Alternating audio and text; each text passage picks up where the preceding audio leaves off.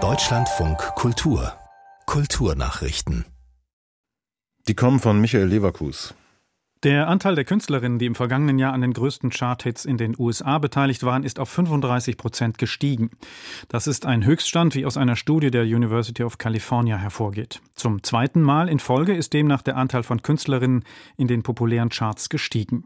Dies sei ein bemerkenswerter Meilenstein und wert, gefeiert zu werden, sagte Forschungsleiterin Stacey Smith. Es gebe aber noch Raum für Wachstum. Frauen besetzten in allen untersuchten zwölf Jahren weniger als ein Viertel der Künstlerrollen. Das repräsentiere immer noch bei weitem nicht den 50 Prozent Frauenanteil in der Bevölkerung und im Musikpublikum. Welche Chancen und Risiken birgt die Nutzung von KI für die Filmbranche? Damit beschäftigt sich auch in diesem Jahr das Filmfest Rotterdam.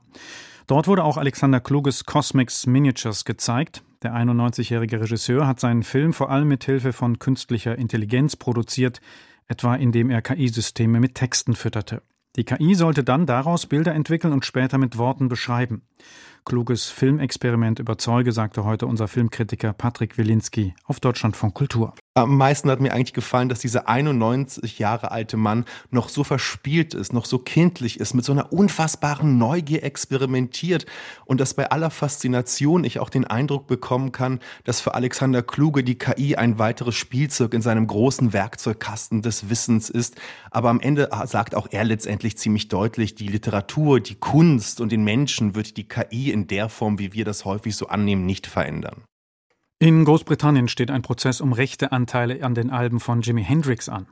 Der Londoner High Court hat eine entsprechende Klage der Nachlassverwalter des Bassisten und des Drummers in der Band gegen Sony Music zugelassen. Die Briten Noel Redding und Mitch Mitchell waren seit 1966 dabei und spielten auf drei Studioalben der Gruppe.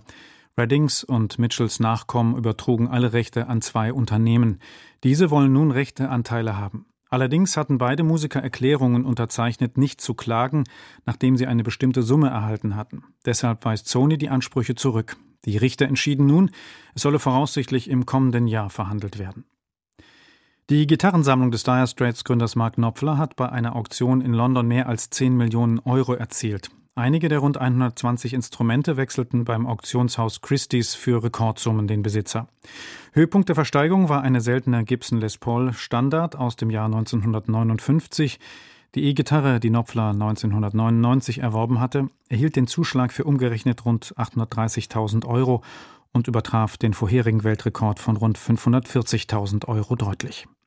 Er freue sich, dass die geliebten Instrumente neue Menschen gefunden hätten, die sie spielten und neue Songs entstünden, so Knopfler in einer Mitteilung, und dass die Gitarren Geld für Stiftungen brächten, die ihm viel bedeuteten.